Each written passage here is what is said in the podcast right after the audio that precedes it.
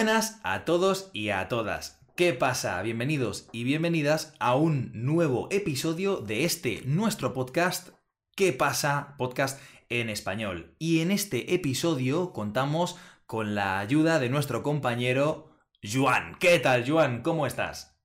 ¿Qué pasa? Pues muy feliz, muy contento de estar con vosotros otra vez por aquí. Me alegro. A nosotros nos encanta tenerte siempre. Estoy seguro de que a todas las personas que nos están escuchando, pues eh, les encanta escuchar tus, tus anécdotas, tus historias. Y nada, hablando de anécdotas y de historias, eh, ¿cuál es el tema del podcast de hoy? Pues hoy vamos a hablar sobre la rutina. ¿eh? Sobre la rutina, algo que todos tenemos que, que pasar cada día cada uno a su manera. Entonces hoy vamos a discutir un poco pues, nuestras rutinas, ah, las diferencias entre, entre las rutinas en España y también entre España y Holanda. Correcto, eso es. Y es que para que todos vosotros y vosotras pues podáis eh, haceros una idea de cómo es una rutina en España, de cómo es una rutina en diferentes partes de España, incluso, porque ya sabéis que eh, Joan y yo venimos de partes muy diferentes de, España y que tienen pues eh, muchas similitudes, pero también muchas diferencias. Y, en este episodio hablaremos de nuestras propias rutinas, hablaremos de cómo es un día en la vida de eh, un, español estándar y cómo es la rutina de un español, por ejemplo, que sale de España, y se pone a vivir en otro país completamente diferente. Pero para comenzar, pues eh, bueno, ¿cómo es un día en la vida de Juan? ¿Qué haces eh, normalmente en un día en tu rutina? Pues bueno, ahora y ahora ya hace un par de años más o menos desde que convivimos con, este famoso virus, pues tengo unas rutinas ah, bastante marcadas. Y es que por las mañanas, ah, de forma así general, trabajo en casa y luego ya en algún momento de la tarde ah, me voy para la escuela donde tengo clases presenciales, entonces alterno un poco estas dos formas de enseñar. Es una cosa que ha cambiado en, el corona, pues antes siempre trabajaba en la escuela y ahora pues una de las ventajas que, he podido sacar de este momento es esta flexibilidad y este trabajo primero en casa y luego en la, en la escuela. ¿Cómo es para ti, John, como profesor totalmente en línea? Pues es complicado porque creo que la pandemia, como tú decías muy bien antes, ha cambiado radicalmente la forma en la que eh, distribuimos nuestros quehaceres, es decir, las cosas que tenemos que hacer en un día. Antes, por ejemplo, mi rutina era muy intensiva. Eh, hace un par de años yo me levantaba a las seis y cuarto de la mañana, muy pronto, para mí, me iba a la escuela eh, con los niños y eh, les enseñaba pues eh, lenguas extranjeras, inglés y español, a los niños holandeses, pues hasta aproximadamente las 3 de la tarde. Y después me iba directamente al otro trabajo, al mismo trabajo en el que conocí a Juan precisamente, y estaba allí hasta las 10 de la noche, prácticamente todos los días.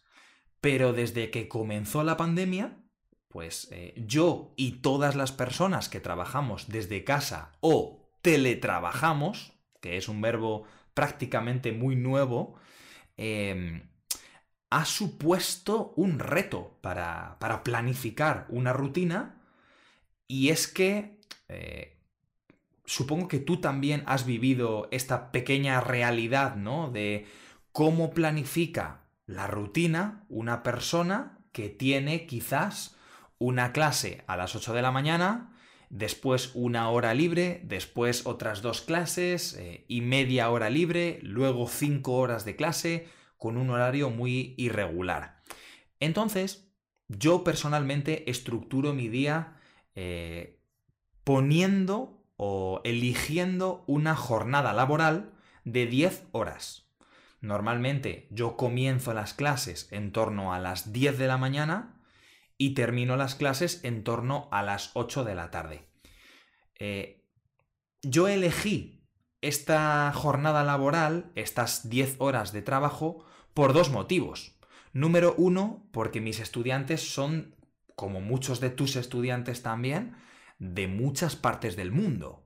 Entonces, a mí me interesa eh, coincidir con las necesidades de tiempo, las necesidades horarias de la gente de América, de Europa, de Asia, de Oceanía, ¿no?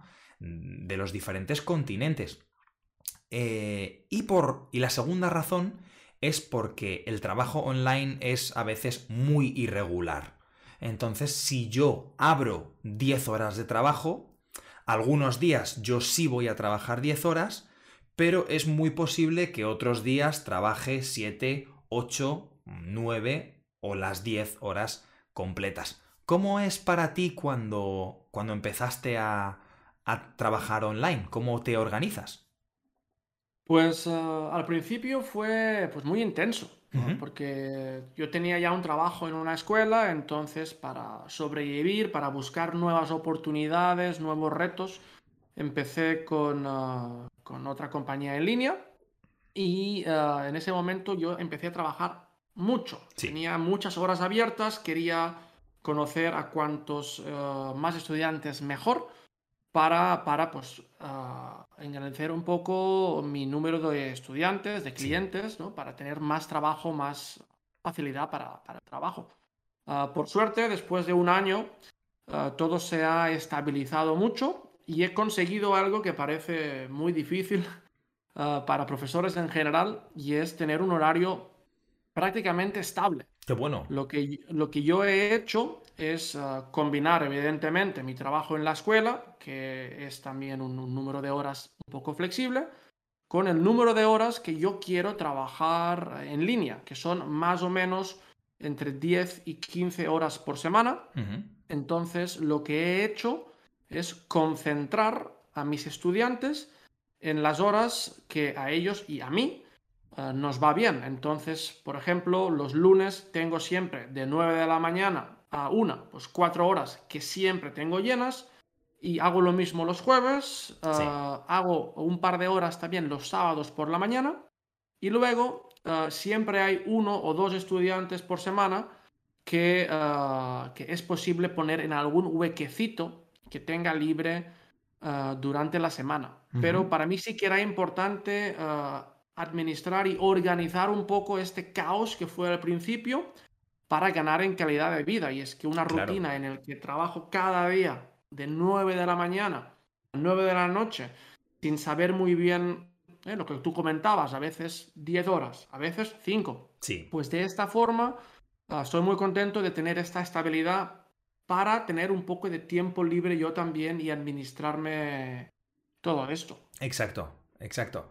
Sí, para mí eh, eh, también fue muy difícil llegar a ese punto, ¿no? A un punto en el que mi horario pudiese ser regular.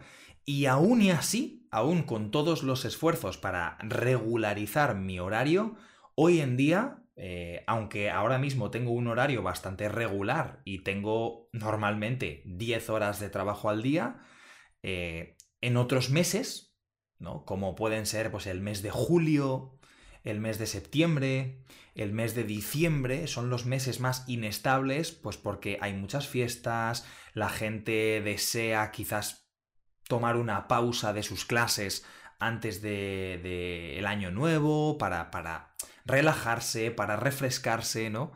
Entonces, eh, esta regularidad aparentemente es muy buena, pero después lo que hace realmente es compensar esos meses que no tienes tanto trabajo, ¿no?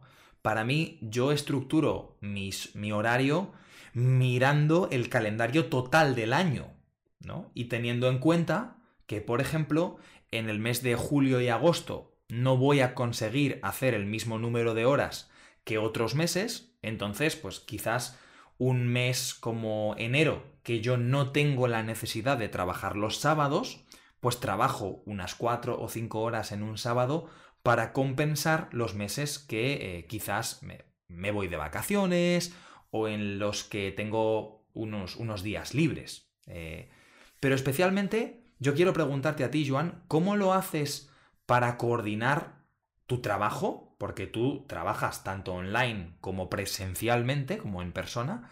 ¿Cómo lo haces para combinar con actividades deportivas, eh, hacer la comida, comer en sí? ¿Cómo lo haces para combinar con tus necesidades diarias? Pues ah, normalmente con una buena organización.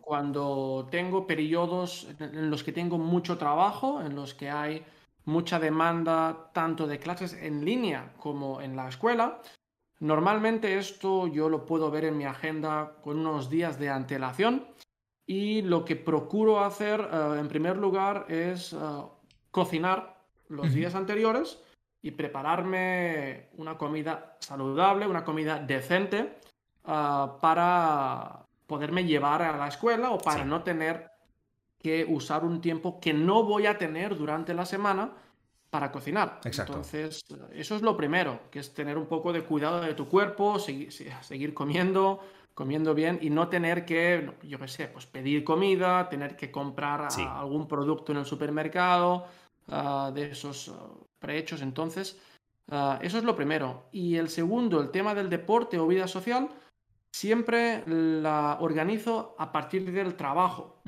Es decir, ah, tengo siempre algún hueco durante el día. Si yo sé que, por decir algo, el próximo miércoles ah, a las 7 voy a estar listo, porque mi cliente está de vacaciones o lo que sea, pues ese día ya me lo reservo, ya no cojo nuevas clases nuevo trabajo, a no ser que haya una urgencia. Sí. Y ya pues hablo con ah, mis amigos o con mi novia para organizar y para hacer algo ese día. Igual que si tengo una mañana libre por lo que sea, pues también voy a hablar con mis amigos. Oye, la próxima semana, ¿qué os parece un partido de pádel ah, por la mañana, el viernes? Sí. Pues siempre con organización. De forma improvisada me es complicado porque, porque no me da tiempo luego a buscar a otra gente o para prepararme la, comida en este caso. ¿Cómo lo haces tú siendo totalmente en línea? Pues es, muy complicado, especialmente por lo que tú mencionabas, ¿no? Porque la organización de todos los aspectos externos al trabajo tiene que depender del trabajo. Entonces, empezar a las 10 de la mañana no solo me ayuda a tener más disponibilidad con mis horas para estudiantes de otros países, pero también, por ejemplo, me permite levantarme pronto, tener una rutina de la mañana, tomarme mi café, desayunar tranquilamente y además hacer deporte. Yo siempre realizo el deporte eh, cuatro o cinco veces por semana, siempre por la mañana. Siempre, siempre, siempre por la mañana. Tengo mucha más energía, antes del trabajo me siento mucho más motivado y despejado, ¿no? Con la cabeza limpia, con la, con la mente clara, para, para luego comenzar el trabajo con mucha energía, ¿no? Después de, de una sesión de deporte y una buena ducha. Em, y después, normalmente, es cuando, cuando tengo mi vida social y mi vida en pareja, ¿no? Y, y en eso tengo la suerte inmensa de que yo vivo con mi chica. Y muchas veces, cuando uno está trabajando y el otro tiene tiempo libre, pues eh, tiene tiempo de cocinar, tiene tiempo de limpiar, ¿no? Por ejemplo, mientras mi chica está trabajando, muchas veces yo tengo quizás una hora libre en mi día que yo uso para limpiar la cocina, limpiar los baños, hacer la colada y limpiar la ropa, eh, pasar la aspiradora por la casa. Entonces, se podría decir que mi día es, primero, un poquito de deporte, después trabajo con algunos momentos intercalados de eh, higiene y limpieza en la casa. Y después de trabajar a las 8 es cuando yo ceno. Por supuesto tengo antes mi pausa para comer el almuerzo durante el día. La mayoría de los días eh, es más corta de lo que me gustaría, son 30 minutos, pero es suficiente. A las 8 de la tarde termino mi trabajo y automáticamente ceno y es después cuando yo tengo eh, mi vida social. Y mucha gente, probablemente de países como Inglaterra, Alemania, Holanda, pueden pensar, Dios mío, John, pero las 8 de la tarde es muy tarde, ¿no? ¿Cómo puedes tener vida social después de las 8 de la tarde? Pues es una de las ventajas de vivir en España. porque los planes, yo no siempre planeo todas las semanas como eh, con cada día un pequeño plan o eh, con mucha antelación eh, decir a mis amigos cuándo pueden venir a mi casa o algo, sino que muchas veces, y también como tengo muchos amigos, puedo hacer planes espontáneos. Solo planeo las cosas cuando voy a ver a más de un amigo o cuando vamos a hacer algo bastante especial o quizás cuando una persona pues eh, eh, tiene unas necesidades de tiempo un poco más específicas. Y, ¿Y tú cómo, cómo sería un día, cómo sería el esquema de un día en tu vida?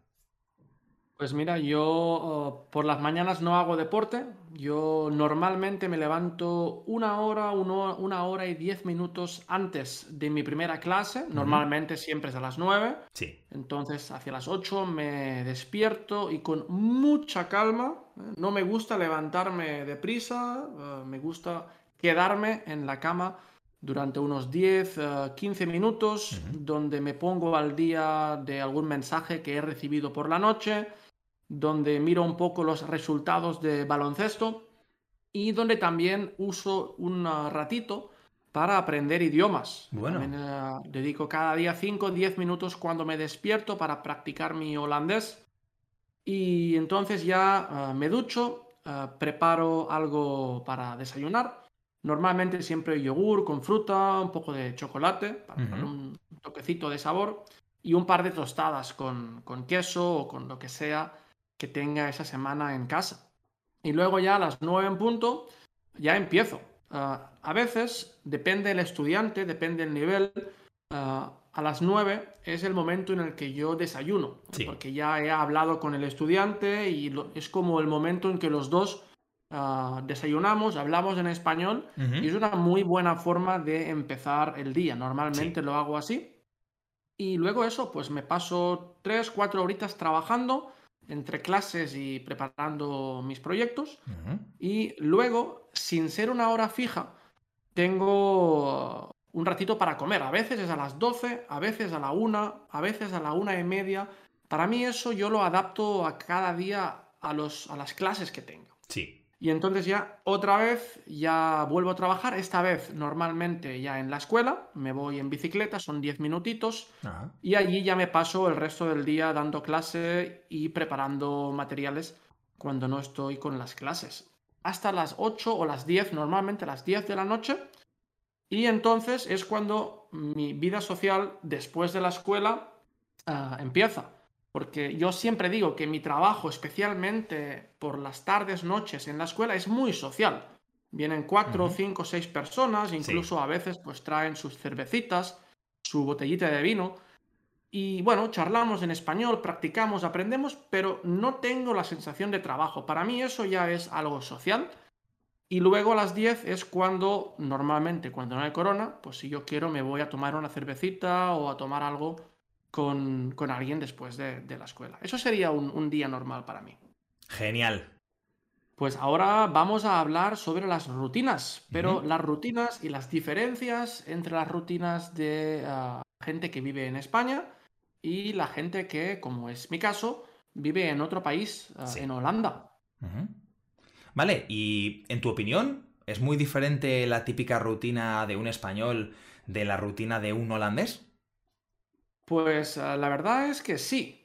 Si miramos lo que es un ah, trabajador estándar, normal, ¿eh? en los dos países, ah, vemos bastantes diferencias. Ya no miramos tanto el perfil de profesor, que quizás se asemeja un poco más, pero en general hay una diferencia muy, muy grande que es, para mí, el tiempo para almorzar. Esta es la gran diferencia para mí y eso tiene una repercusión y afecta al resto del día. Sí. Eh, ¿En qué sentido cambian esos tiempos para, para almorzar? O en tu experiencia, eh, ¿cambian mucho estas, estos dos modelos de tomar su tiempo para, para comer? Sí, para mí sí, porque la gente, tanto en Holanda como en España, empieza a trabajar a la misma hora. Sí. La gente empieza a trabajar entre las 8 y las 9. La gran diferencia es que eh, en general la gente en Holanda toma un almuerzo bastante ligero, normalmente un poco de pan con, alguna cosa, ah, entre 12 y 1, ah, una media horita, ¿eh? unos 30 minutos, incluso muchas veces ellos siguen trabajando. Simplemente es comer para sentirse bien, pero siguen siendo ah, eficientes en el trabajo, siguen trabajando, siguen haciendo sus tareas.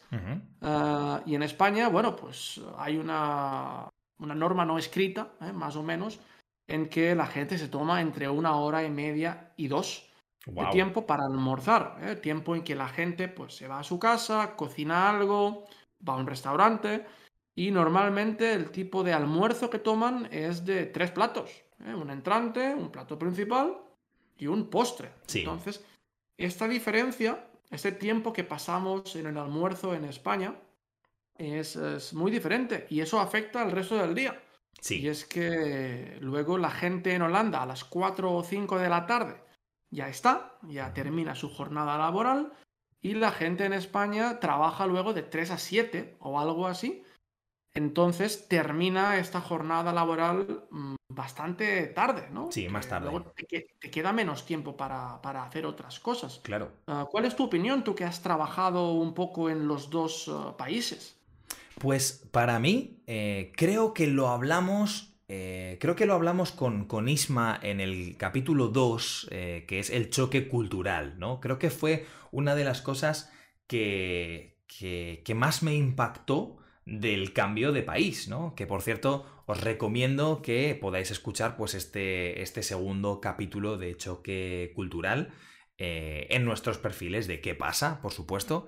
Y, y en este caso, pues me impresionó mucho, o para mí fue muy, ah, muy, muy violento el cambio entre tener, como tú has dicho, yo creo que el tiempo estándar es una hora, una hora de almuerzo, ¿no? Especialmente porque en España, no sé si... Yo, por ejemplo, no he experimentado mucho lo de tener una hora y media, dos horas de, de almuerzo, nunca lo he visto, al menos en mis círculos, eh, que eran educativos. En los colegios pues tenemos un poquito menos de, tiempo, pero sí que tenemos una cultura de comer caliente eh, durante, durante, el mediodía. Nuestro almuerzo, nuestra comida es caliente. Mientras que eh, cuando estaba viviendo en Holanda, yo llevaba al trabajo un sándwich, una sopa, que son las cosas más comunes para comer entre los holandeses,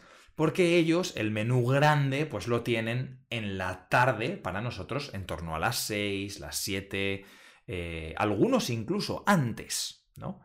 Y para mí eh, lo más normal pues era llevar al trabajo un tupper, ¿no? Un recipiente donde pudiese poner pues las sobras del día anterior o comida que había cocinado en los días anteriores para llevarlo a la escuela, calentarlo en un microondas, que es esta máquina pues, que sirve para calentar comida, obviamente, y eh, comerla tranquilamente, pues tomarme mis 45 minutos tranquilamente para comer. Sin embargo, pues en Holanda, cuando comencé a trabajar, yo tenía 15 minutos. 15 minutos para, no solo para comer, sino para toda la rutina que esto significa. Para mí, la hora de comer es ir al baño, lavarme la cara, refrescarme un poco, beber agua, eh, por supuesto, lavarme las manos, sobre todo en este tiempo, comer algo y después de comer algo, eh, como decimos en España, no es muy agradecido ponerse a trabajar directamente, porque es una comida copiosa, es una comida más grande de lo habitual, entonces pues puedes sentarte mal al estómago si comienzas a trabajar directamente y especialmente si es un trabajo más físico, ¿no? Entonces, para mí esto es una de las cosas que más me impactaron y el segundo tema sería las cenas. Pero yo antes de hablar de este tema quiero preguntarte cómo, cómo lo haces tú, Joan. Si tú mantienes tus hábitos españoles en Holanda parcialmente o si te adaptas completamente. Yo me adapté inmediatamente a la cultura holandesa. desde el primer día que llegué, empecé, empecé a comer también esos bocadillos, un poco de pan con, queso, con ese tipo de, ensalada de huevo, ensalada de pollo, que, es muy famoso aquí en Holanda. Y no, no, pasé de comer a, de dos horas a comer en diez minutos. Entonces, incluso a veces tengo mi bocadillito mientras estoy trabajando con algunos materiales, o incluso a veces en clase también. Como he dicho antes, ah, con estudiantes pactamos, ok, esa es la hora de comer, vamos a practicar y comer a la misma vez. Y al final es como, como ir a comer con un amigo, ¿no? Sí. Que vas a un restaurante, pues tú te tomas tus cosas, vas charlando y, lo hago así. No le dedico más, en general, de 10 minutos o máximo 15 minutos al día, porque es coger pan, coger algún condimento y, comer. Entonces no tengo que cocinar, no tengo que freír, no tengo que limpiar prácticamente nada después de eso. Pues ah, ahorro mucho tiempo y que eso lo dedico luego a, otras cosas, ya sea trabajo o ya sea vida social durante el día. Sí. Vale, y el tema de las cenas, ¿cómo, cómo, cómo haces o cómo organizas tus cenas? Pues eh, también muy holandés, también, especialmente por el trabajo que tengo, eh, acostumbro a trabajar, eh, suelo trabajar normalmente entre las seis y media y las diez de la noche, casi siempre de lunes a jueves, ¿eh? entre semana. Entonces yo siempre intento comer antes. Sí. Siempre traigo uh, algo para comer uh, caliente en la escuela uh, y hago esta comida más grande antes porque no me quiero esperar a las 10 de la noche a llegar a casa a tener que cocinar, calentar y comer tan tarde. Entonces, estoy totalmente acostumbrado y para mí es normal a veces cenar a las cuatro y media, cuatro y media o a las 5 de la tarde. ¿Cómo, ¿Cómo lo haces tú? Pues en este momento, bueno, cuando yo vivía en Holanda hacía exactamente lo mismo. De hecho, creo recordar varias ocasiones en las que tú y yo hemos comido juntos en la oficina, ¿no? Porque eh, teníamos más o menos las mismas horas de descanso, que antes, si no recuerdo mal, solían ser de 6 a seis y media eh, de la tarde y a las seis y media volver a retomar las clases hasta las 9 y 45 o 10 de la noche aproximadamente. Y es que eh, hoy lo hago completamente diferente. Mm, tengo que decir que no sigo la rutina típica de los españoles, excepto si quedo para cenar con mis amigos, porque yo no puedo obligar a mis amigos a seguir mi rutina de cena. Yo ceno a las 8 de la tarde, Mm, prácticamente todos los días. La mayoría de los españoles suelen comenzar la cena entre las 9 y las 11 de la noche aproximadamente. ¿Por qué? Pues porque los españoles tenemos una eh, vida social más prolongada durante la tarde y la noche, ¿no? Y nuestros días son en general más largos, ¿no? Especialmente fuera de casa. Eh, pero mi chica sigue siendo holandesa, ¿no? Entonces eh, ella siempre tiene problemas si toda su vida ha cenado o ha comido a las 6 de la tarde y ahora comenzamos a, cenar a las 10. Pues este cambio puede ocasionar eh, problemas en el estómago, especialmente para ella, ¿no? que es muy sensible a estos cambios. Para mí, yo creo que si tú vives en un sitio, vives en un lugar, y no te adaptas a los ritmos de vida, especialmente los ritmos de comer, los ritmos de trabajo, eh, no vas a conseguir tener una adaptación completa. Y vas a tener muchos problemas a la hora de tener vida social, por ejemplo, o a la hora de organizar tus, tus eh, actividades extracurriculares, ¿no? Después del trabajo. Por ejemplo, cuando yo fui por primera vez a Holanda, yo estaba estudiando en un programa Erasmus, exactamente como, como tú, Joan. De hecho, me encantaría hablar sobre esto en un futuro podcast, ¿no? Sobre nuestras experiencias de Erasmus. Es un tema fantástico. Sí, y yo sé que tú tienes muchas aventuras que quieres contar, así que probablemente hablaremos sobre esto. Pero yo cometí un error cuando me fui de Erasmus que fue intentar mantener mi ritmo español viviendo en Holanda. Claro, eh, esto tenía un problema básico, que es, yo hablaba con mis amigos, eh, mis amigos querían, por ejemplo, salir de fiesta y eh, mis amigos eran austríacos o de Austria, de Alemania, de Suiza, de países europeos en general, ¿no? Países centro y noreuropeos que tienden a comer pronto, ¿no? Entonces, ¿cómo se organiza esto en Holanda? La gente cena en torno a las 6 y a las 7, a las 8 comienzan a beber y en torno a las 11 o a las 12 se van todos juntos a una discoteca o a un pub, ¿no? Incluso algunas veces antes. Claro, para mí, cuando todos ellos ya estaban bebiendo, eh, jugando a juegos, quedando juntos en una casa, antes de ir a la discoteca o antes de ir a un pub o a un bar, yo estaba cocinando. Entonces, siempre llegaba tarde y me perdía muchas bromas, siempre, eh, siempre me decían mis amigos, ay John, no estabas aquí cuando ha pasado esto, ¿no? Y me daba mucha rabia. Entonces comencé a cenar exactamente a la misma hora que ellos para poder unirme a, ellos justo a la hora que comienzan a tener su, su vida social. No sé si para ti es igual, es completamente diferente. Cuéntame. No, para mí fue muy diferente. Yo, cuando yo vine aquí a Holanda, tenía muy claro que yo quería adaptarme, quería ser uno más de los holandeses. Entonces, desde el primer día ya cambié mis hábitos de almuerzo y de cena. Y también uh, quizá afectó que la mayoría de mis amigos eran holandeses. Entonces yo también tenía algunos amigos, tenía una amiga de, Hungría, una amiga de Austria, también un chico muy amigo mío de Inglaterra, pero la gran mayoría era gente holandesa. Entonces eso también facilitó uh, que por una parte yo quería integrarme y segunda parte ellos eran holandeses. Entonces era uh, fantástico para aprender más rápido y unirme a, esa a esta forma de, vivir, claro. tanto de horario como de vida social y de fiesta luego. Entonces, para mí no hubo ningún problema ah, en ese sentido. Qué bueno, o sea que tú venías con las cosas claras y querías simplemente adaptarte desde el primer momento. Sí, yo, yo, tenía claro que yo me iba a otro país, que si las cosas estaban bien yo me, me quedaría.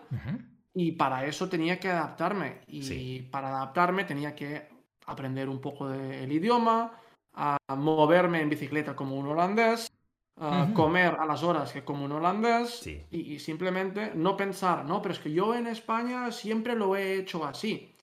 A, ver, hay cosas que nunca cambian, hay cosas que tú te llevas de tu país y siempre van a ser así. Pero la gran mayoría se pueden adaptar y puedes ah, entender y ser uno más del lugar donde vives, manteniendo algunas de tus características. Sí. Pero, no todas, ¿no? Porque ya tú tienes que evolucionar y, adaptarte un poco al lugar donde vas.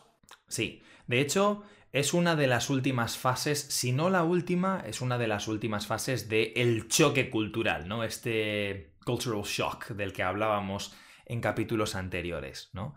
Eh, la, primera fase es una, frase, una fase perdón, de impresión, ¿no? Todo es fantástico, todo es nuevo. La segunda fase es una fase más de rechazo, ¿no? Es una fase en la que em, te da rabia incluso, ¿no? O, encuentras eh, como invasivo o agresivo, eh, pues lo, lo, que sale de la otra cultura, ¿no? los valores de la otra cultura, incluso las rutinas de la otra cultura. Pero las últimas fases son fases de adaptación. Hay una de estas fases que, en la que tú te integras absolutamente, esta, esta división, ¿no? Una de, una de, estas opciones es que tú te integras absolutamente en, en la cultura meta, en la cultura objetivo, y la otra opción es que sin renunciar a tu cultura, sin renunciar a tus valores culturales, pues encuentras una manera de vivir acorde a esta otra cultura. Y yo pienso que esto es lo que al final eh, tú y yo hemos hecho, ¿no? No hemos, no hemos rechazado nuestra cultura madre, seguimos teniendo pues los mismos... Eh, quizás de una forma diferente, pero de alguna manera tenemos la misma forma de ver las cosas. Muchas cosas que hacen los holandeses nos siguen pareciendo graciosas, raras, ¿no? Pero al mismo tiempo podemos vivir e integrarnos perfectamente en esta sociedad, claro. Exactamente, estoy totalmente de acuerdo. Y bueno, es, al final es voluntad, pienso yo, ¿no? De querer adaptar un poco tu rutina de donde vienes a la rutina donde vas y si tú quieres, seguro que vas a encontrar la forma de, estar bien ahí. Exacto, exacto. Y, y, ya para terminar, como última cosa, yo te quiero preguntar a ti, Joan, si tú piensas que la rutina de una persona de Barcelona es diferente a la rutina de una persona de Madrid, por ejemplo, o de diferentes partes de España. Pues la verdad es que no estoy muy seguro, pero no, no lo creo. Pienso que en general en España hay un horario bastante uniforme sí. de, de, trabajo, hay unas pausas para comer que son similares y un tiempo para comer que también es más o menos el mismo. Entonces creo que la diferencia entre Barcelona y Madrid, en este caso, cuanto a rutinas, ah, no es muy grande, la verdad. Sí. Pienso que nos movemos en los mismos ¿Qué es lo que piensas tú? Yo creo que sí que hay diferencias, pero son mínimas, ¿no? Eh, quizás eh, estas diferencias se basan en pequeños caracteres eh, de zonas más, más específicas del país y quizás incluso más especializadas, porque claro, comparar la rutina de una persona de Madrid y una persona de Barcelona puede que no sean muy diferentes, porque las actividades a las que se dedican las personas que viven en estas dos ciudades son muy similares. Pero habría que preguntarles a todas aquellas personas que viven en áreas más rurales, que se dedican a trabajos más quizás agrícolas o ganaderos, más físicos, ¿no? O de otro sector. Yo lo que sé, por ejemplo, es que en diferentes partes de España hay una filosofía de, por ejemplo, la vida social, pues más más relajada o más estricta dependiendo de la parte. No podemos comparar la vida social quizás en el norte de España, donde el clima también es un condicionante, a la vida social en las Islas Canarias, ¿no? Donde es todo lo contrario. El clima siempre va a ser eh, de media muy bueno y va a permitir pues más cosas que un clima en el que llueve la mayoría del año. Pero, pero bueno, en cualquier caso, creo que ha sido muy interesante comparar tanto eh, tu, rutina con la mía, eh, comparar eh, los Países Bajos o Holanda con, con, España. Y en cualquier caso, Joan, un placer hablar contigo otra vez para, para uno de nuestros podcasts y me encantaría que despidieses tú el episodio de hoy. Pues nada, John, muchas gracias por tenerme aquí y eh, un placer. Y por supuesto, nos vemos en el próximo podcast. Exacto. Hasta pronto.